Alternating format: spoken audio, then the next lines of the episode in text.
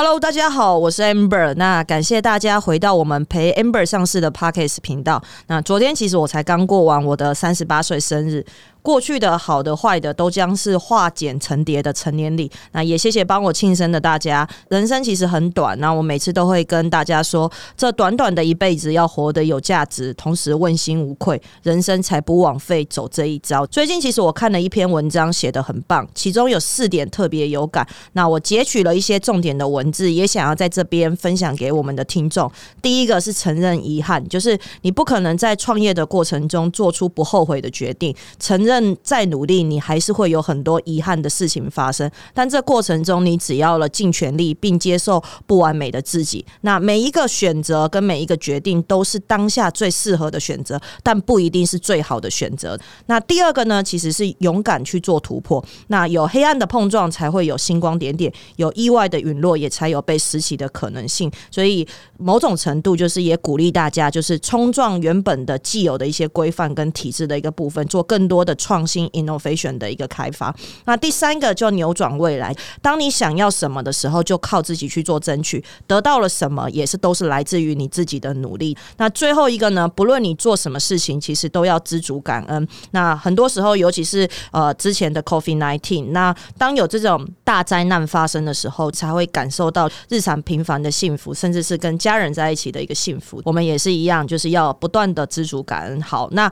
呃今天这一集呢，非常的特。特别是因为我邀到我自己的家人，然后来上我们的 Parkes 频道，那同时也是他是生命之星的董事长 Melody，那很不容易啊，因为他经历了 Coffee Nineteen 的情况下面，他有三年以上的时间其实都没有回来台湾，然后都一直居住在香港。那 Melody 他其实是我们家族在呃一路创业这三十年来的时间走来，他算是一个最开疆辟土的指标型人物，尤其是我从小就听了非常多他呃一个人之。身前往海外，然后没有买回程的机票，然后一定要做到一定的营收，他才会回来。那这些东西，等一下 Melody 也会在我们的频道上面跟我们的听众们进行分享。我相信一定会有非常多的干货，然后让我们的听众然后进行有一定的收获。这样子，好，那接下来我们是不是也请 Melody 做一下自我介绍，跟我们的听众打声招呼？呃，大家好，我叫 Melody，然后我是 Amber 的阿姨，最小的阿姨，我的大姐。就是 Amber 的妈妈，那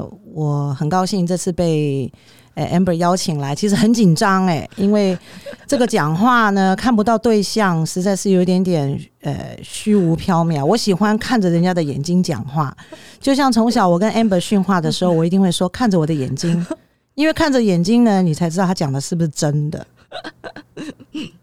OK，那 Melody 要不要跟大家再多做一下介绍？就是因为毕竟你是一个三十年的连续创业家，然后跟大家分享一下你这些年来就是做了哪些投资。当然，大家现在听众最熟悉的就是生命之星了。在生命之星之前呢，你可以稍微分享一下吗？呃，可以的。我是一九八八年就前往香港，我是只身一个人到香港，在一个完全陌生的环境里面，从零开始。那大家应该会觉得很奇怪，为什么要选择香港而不是去其他的国家？就是因为那个时候呢，呃，我在香港做的生意做的还不错。那我是做电子起家的哦，我是我做我如果说套句人家讲的话，就是电子新贵，自己讲的了。现在是罚贵的贵了 哈。然后呃，那年代呢，做电子是有赚到钱的，然后也很辛苦。就是那个年代的做电子的人，大家都知道，就是一步一脚印。然后我自己没有工厂，但是我常常跟客人说我有工厂，别人的工厂就是我的工厂。在很早之前，我已经有这种概念了。我为什么要自己设厂？别人的厂就是我的厂，我打的是我的品牌，我的脸就是品牌，我的名片就是品牌。然后我在。最尖峰时，我接过希腊两千年奥林匹克的整个海关的电脑的 update，就是他们所有的海关的电脑系统要提升，所以那时候我找了 FIC，就是大众电脑啊，跟他们合作，订单是我接的，然后我丢给大众来做加工。像前几天我也才跟 Amber 还有我的家人讲。台湾呢一直处于加工形态的工业底细，其实是不好的。台湾有很多的生技人，还有很多呃研发人员 R N D 其实非常强大的。但是我不晓得为什么我们一直甘愿于做加工厂，啊，这个是应该年轻的一代要突破的。那我那时候就就像 Amber 刚刚说的，我是一个很不认输的人。哦，我就是我每次出国的时候，我都给自己买单程机票的，我不会说给自己台阶下或回头路。曾经有一句话很有名啊，我不晓得大家有没有听过，有一个长辈说，他就说。我们的父母亲可以在五六点钟的时候就起床，那时候他们都不怕冷。五六点、四五点天未亮的时候就起床，那我们六七点钟的时候拿着书本的手怎么会冷呢？对不对？所以呢，我扛着皮箱，那时候我只有二十六岁而已，然后我就给我自己走上一条很艰难的路，然后我去登门拜访找客人。当年的年代呢，不像现在很多 Internet，就是你可以上网就搜寻到你想要的东西。现那个年代没有 Internet，我们全部都是拿着行李去当地报社报摊买黄页 Yellow Page。可能年轻人都不知道什么叫 Yellow Page 啊，然后我就翻谁做的广告最大，就表示哪间公司最有钱。然后我就拿着我的样品，拿着我的名片，我就去守株待兔，在人家的公司门口坐着。等的，人家愿意见我，啊，然后后来我接到一间很大的希腊的，我我我都做南欧市场了，为什么呢？因为南欧市场是没有人愿意去开发的。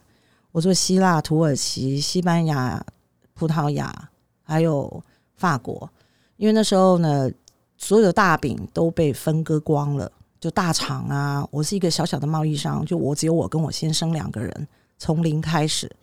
那我先生是负责内，他就是管产品啊、财务啊，我就是对外，我就是拉的皮箱。我们为什么会这样分配呢？因为我现在脸皮比较薄，哦，就是 Amber 的小姨丈啊，脸皮比较薄，他就是没有办法被人家苦苦哀求啊，邓先生，你那个价钱便宜一点呢，然后我老公就屈就了。好啊，我是比较心狠手辣了，比较硬的，就是说你跟我砍价。要有合理呀，然后我也不会因为说，呃，同情你，然后我价钱就跌的，我自己都没有利润，我出来一趟我也有成本的。然后后来，然后加上女人呢出来，也不要说呃，sales 呃那个什么 sales discrimination 啊，就是有什么性别歧视。其实我觉得女生当业务是有非常好的，为什么？我们占了先天的优势，我们对于出去谈业务呢，我们基本上。对方对你的防线就会降低，觉得你没有攻击力，没有杀伤力。加上你要有点点 drama，就是你自己要会演戏，啊，就是说，哎，呃，有时候适时的讲演一些苦肉计啊，譬如说，哎呀，我有孩子要养啊，然后我一次来啊，我这很辛苦啊，这年头女人做生意不容易。其实，在外国人眼光呢，尤其我们那个年，一九八八年、一九九零年那段那个年代，你拿单枪匹马一个亚洲女人出去做生意，是一件很少有的事情。所以我先做了电子，做了二十年。然后我曾经最高峰的时候，我是香港英戴尔 Intel 的代理。哎，我是一个贸易商啊，我只有两个人而已，我可以做到他的代理。那你们一定会很奇怪，我这么小的公司怎么可以做代理呢？这么小的头怎么接了一个这么大的乌纱帽呢？其实就是有一点点赌博的心态哈。就像呃，我也常跟 Amber 讲，这做生意呢，如果你太保守，你永远都在原地踏步的话，你就做不起来的，做不大的。你要有一有一个敢拼搏的心。如果认识 Amber 人都知道，他是一个。呃，很拼搏的孩子，我觉得 Amber 比较像我的小孩，对他受我的受我的教育跟我的影响比较深，比他比他自己的妈妈深。对，因为我姐姐是一个高中呃国中老师，就是一辈子本本分分、安分守己的老师。那 Amber 比较像我的孩子，比较像生意人的孩子，然后我就也是这样子慢慢的一路带。那我就讲会，我为什么会成为代理呢？就是因为。我常常觉得啦，呃，我这么小的公司怎么可以吃下这么多的量？那我是一个勤快的人，我会除了跑工厂之外，我也会跑国外订单。那我会把我收集的数量回去跟 Intel、AMD 我是 Texas Instrument，就是 TI，那年代还有 TI 啦，那现在应该是还有很多像 Toshiba，我们做 IC 的，哈，做电子零件的，我会回去跟他们谈 bargain 价钱。如果一般的香港代理的话，可能就是他接到多少单，他就买多少量。但是我不一样，我每次是我接到多少单，我会 multiply 三到四倍，我会吃更多的订单，订多的量回来。因为我会算准了什么时候会起，什么时候会跌，什么时候会降。因为所有的 IC 像海鲜一样，如果你常常在国外跑，你就知道 marketing，你就知道市场的讯息。你就说哦，什么时候价钱会起来，什么时候价钱会跌，谁家要换 CEO 了，谁家要换什么 RD 了，你就会很知道很多的小道新闻。这些小道新闻也不算是小道新闻，就是你的内部消息，你就知道你什么时候要囤货了，你什么时候要抛货了。哦，就因为我在买海鲜嘛，我的 IC 就是海鲜呐，所以那个时候呢，我就量冲的很大，大到呢，我把原来的代理给干掉了，啊，我就慢慢的爬起来，然后后来呢，化整为零，电脑这种零组件呢，像现在台湾的光华商场、香港的黄金商场都已经视为了，现在应该没有人在自己组装电脑了吧？很少，对不对？大家都是买，打开就是看到。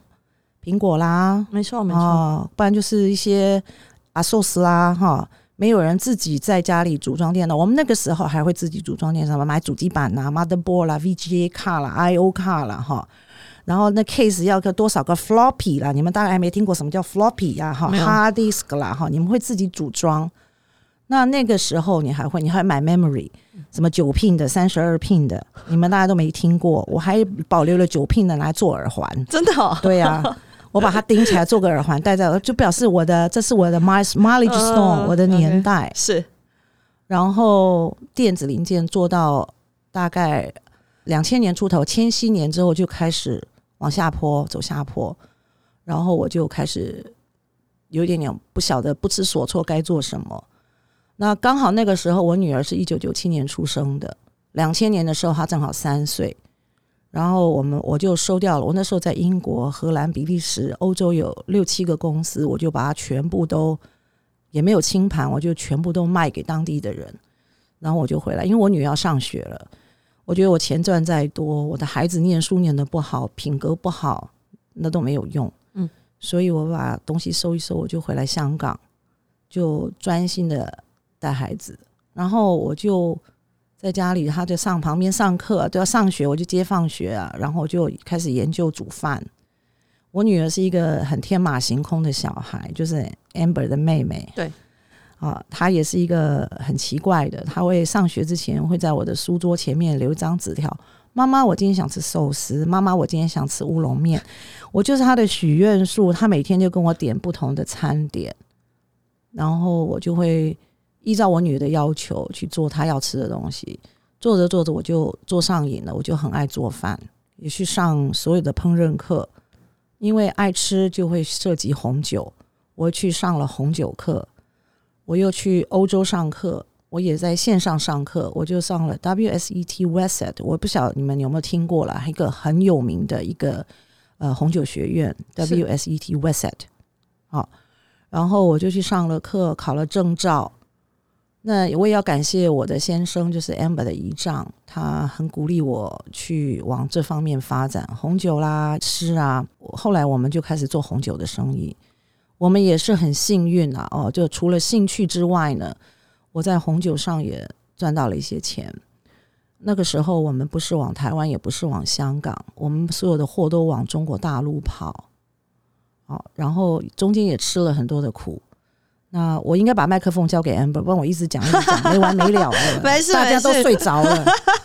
OK，没有啦。刚刚其实 Melody 已经开始在讲他的一些就是创业的一些心路历程这样子。那但是我们先拉回来到就是我们这一次的一个主题，其实在做创业。但是创业前面，其实我们都会针对于呃人的部分，尤其是在你的求学阶段，然后进行相对应的分享。那因为呃我从小就知道 Melody 其实是呃后来大学没有毕业，然后就出来，然后很早就进入创业这件事情这样子。那可不可以呃请 Melody 跟大家分享一下，就是当时你在学校呃，可能比较呃不受体制的规范，然后出来创业，然后甚至在这个过程中，像可能去做了哪些事情，然后是大家觉得很辛苦，但这些未来都是变成是你在创业上面的养分，可以稍微分享一下给我们的听众吗？呃，我不是正规的大学啊，我我是政治作战学校的外文系，对啊，我还阅过兵，对哦，然后我也拆卸过呃卡宾枪，我也跳过伞，对，反正我的人生呢就是一个 roller coaster，就是起伏很大。然后因为我们那个年代呢，从军校出来，尤其是女孩子，呃，那时候你出来的时候也不是挺风光的。怎么会不挺风光呢？因为你我你没有去真正的下部队，嗯我们女生要下部队的，我们要去金门啊，要去马祖啦。然后女孩子最多的出路就是去带女青年工作大队哦，哦。然后我是外文系，我系上的系花，自动当选的那一种的。是有多少个人评比啊？我们有呃那一个年代，大概外文系一二三四年级加起来，一般有四十多个，然后又分成西语组、俄语组、法语组跟英语组。OK，那你是英语组的？我是英语，我是法文组的，哦，法文组的，对，法文组，但是我法文全部都还人家了。好，然后后来我我我的英文比我的法文更好。对对。对，后来我的英文，我在英文上，我觉得英文是一种，在我们那个年代啦，就是考机械系跟外文系啦，就吃香了。嗯。现在应该没有了啦，没有人要念语文的，嗯。因为 Google Translate 实在太厉害了。对，没错，对，那你英文不好，你也一样可以照样这样做生意。没错，没错，对对但是我那个年代呢，英文就是个武器，对没有 translate 这种东西的。你英文好，你就是可以横着走，对就像螃蟹一样可以横着走。那现在已经没有这个这样子的说法了。是，那辛苦很辛苦啊，因为你想想看，你从军校出来，然后你的生活节奏跟大家都不一样。我那时候出来的时候会大清早起来折被子，然后我家里面一尘不染，直到现在都还有洁癖的，我非常爱干净，家里很整齐，只要东西稍微乱了，我就会不舒服，就很阿杂了。然后也是因为这样，我的公司就有条不紊。对，然后我出去的时候，我自己就像行军打仗一样，这是真的，行军打仗一样，我就把我自己的 schedule 安排的非常。我今天要拜访这个客人，我只跟客人讲两个小时。这个客人呢，他可能会下订单给我，才要请他吃饭。他不下订单给我，我就不请他吃饭了。这个客人呢，我已经开始有跟他有订单了，所以我会从香港买礼物过去给他。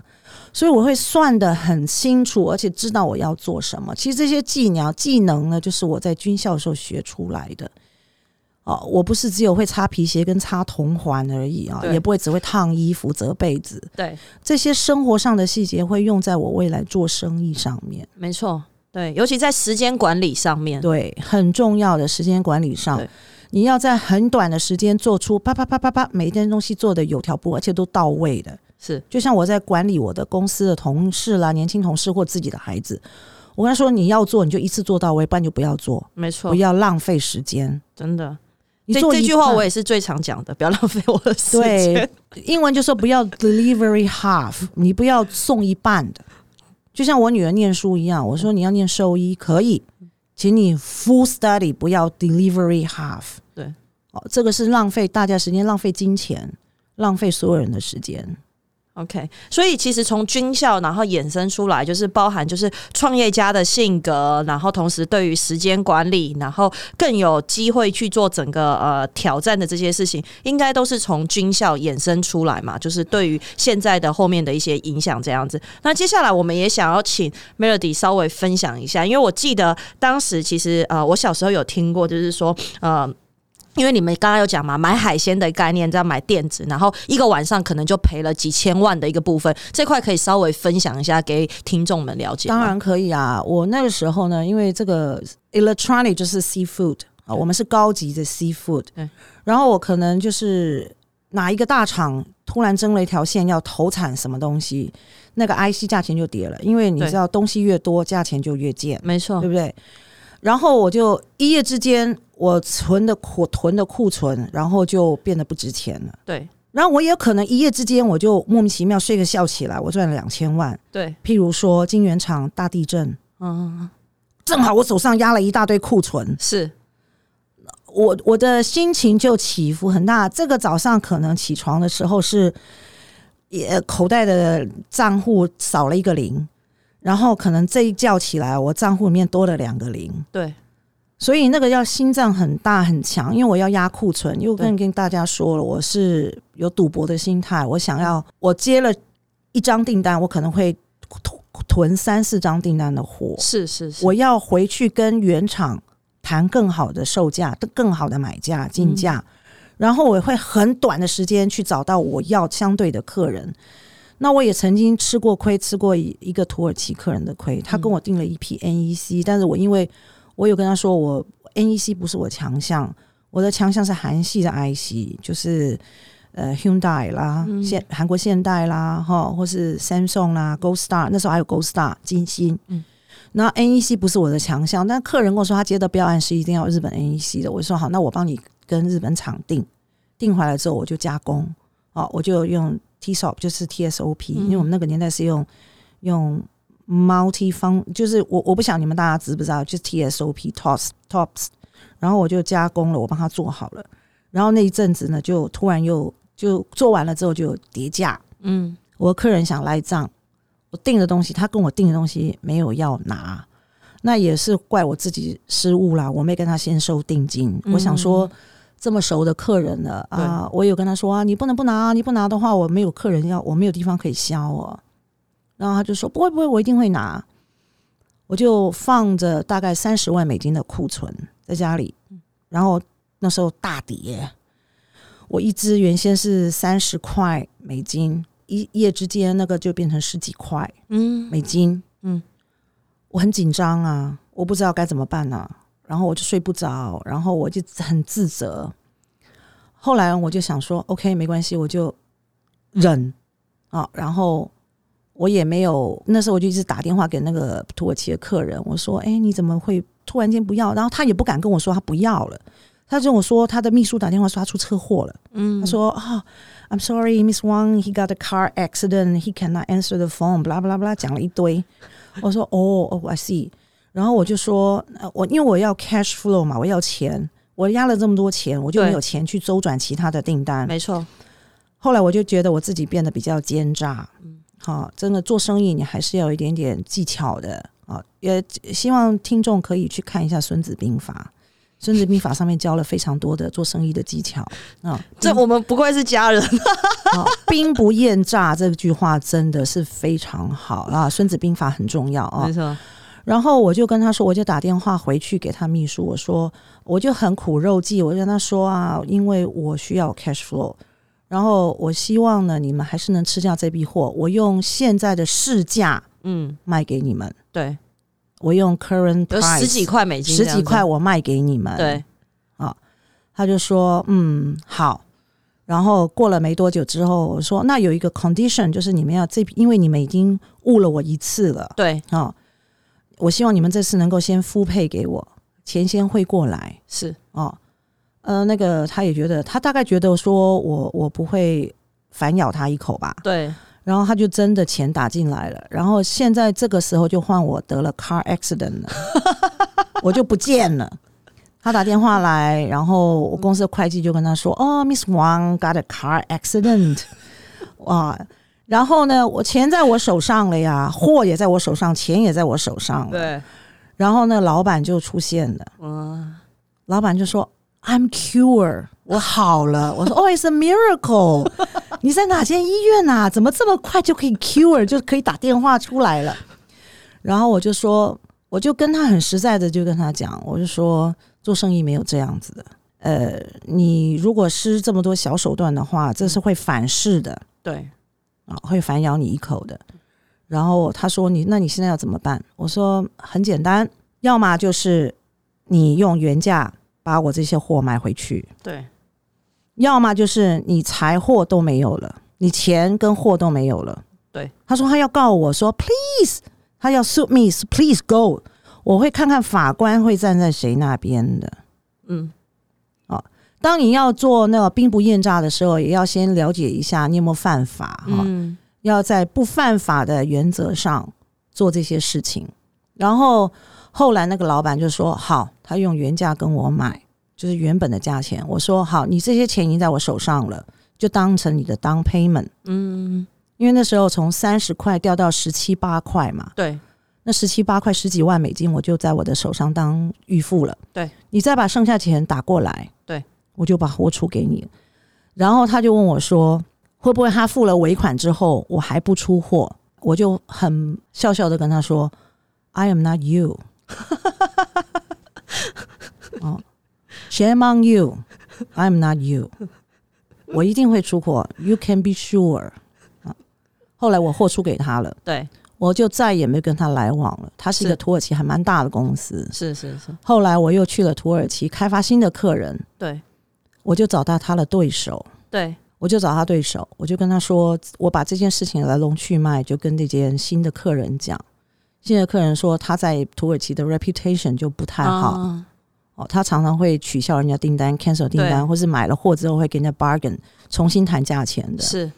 然后我就跟那个新的那客人说，我说他是他的对手啦，就是他的 enemy 啦，对哈。啊、m y enemy's enemy is my friend 啊、所以呢，我们就联手把那间公司给干掉了。OK，然后我的那个新客人就上市了，他现在是土耳其最大的上市公司，叫做 OK Beko。哦，OK OK OK，好啊好啊，那接下来我们可不可以请 Melody 再分享一下？就是呃，先不讲生机医疗了，先讲这三十年来，就是你从一路这样子创业，然后呃连续创业，然后做了非常的多角化发展，然后这些一路的过程中，你有没有什么样的对于创业家的这样子的心路历程？然后有一些想法可以跟我们的听众进行分享？你说现在要跟想要创业的人吗？对啊，，对啊，对啊。首先你要看看你要创什么业啊。对对，那因为像你创的太多业了，你的多角化发展其实非常的广泛，这样子就是你这心路的历程，然后可不可以稍微分享一下给我们的听众？举个例来说，像你经历了这么多背叛，然后某种程度之前有一句话叫做呃，每一个人。的成熟其实都是因为很多的耳光打在自己的脸上，然后所以很多的创业家早期都是选择善良，但是后来他们被整个市场教育了之后，他们才知道某种程度像刚刚讲的《孙子兵法》，然后甚至就是兵不厌诈这些东西，其实都是创业家他在每一次的耳光、每一次的被背叛或者是失败下面，他才会持续的一个成长。那 Melody 可以稍微分享一下你自己的想法呢？当然可以啊，呃，创业真的是很辛苦啊，你要有很，就是一定要有一些毅力跟决心。对，就像人家说嘛，呃，公车上如果呃你在讲，我讲我我念给你听好了，这是我自己写的一个小小的心得了哈。是就算公车上空无一人，司机也会把车开到终点。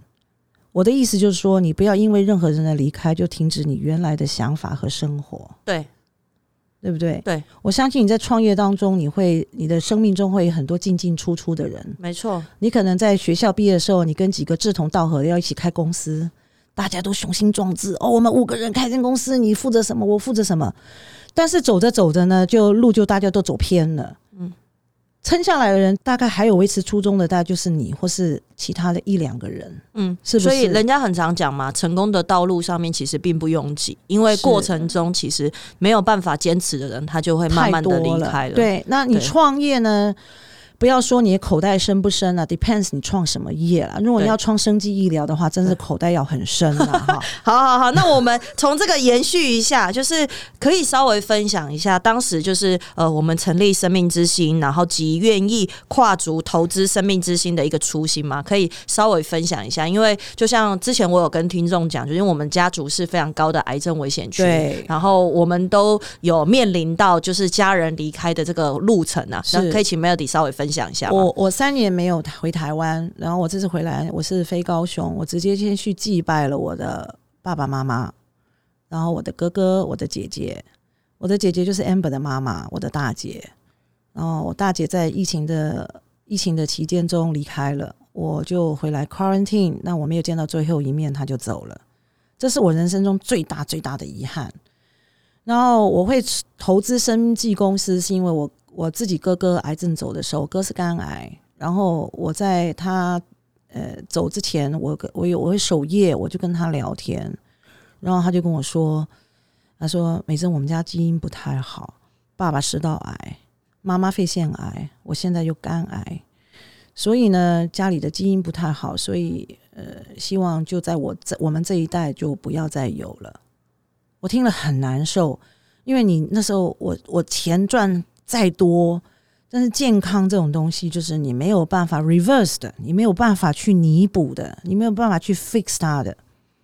所以我这时候就跟 Amber 讲，那幸好 Amber 很争气啊，家里唯二啦，对。念一的，还因我女儿也是念一的，对，所以那时候我就想说，那我们就看看能不能从生技医疗改变家里家族基因开始。所以一开始 Amber 是做癌症研究，对，哦，后来发现癌症研究呢，实在是呃没有像我们想象中这么容易，但是我们还不忘初心，我们希望能够两脚一摊，两手一摊。能为这个世界上留下一些东西。平常心说，我已经早就可以退休了，我已经奔六了哦，所以我可以退休，可以去游山玩水。为什么还要这么坚持的要做生计医疗？也就是除了说不要把自己说的太伟大了，我也希望我的孩子，我的我们我们家族的孩子能够都学以致用，嗯的同时呢，能够对社会啊这整个大环境有所改变。嗯。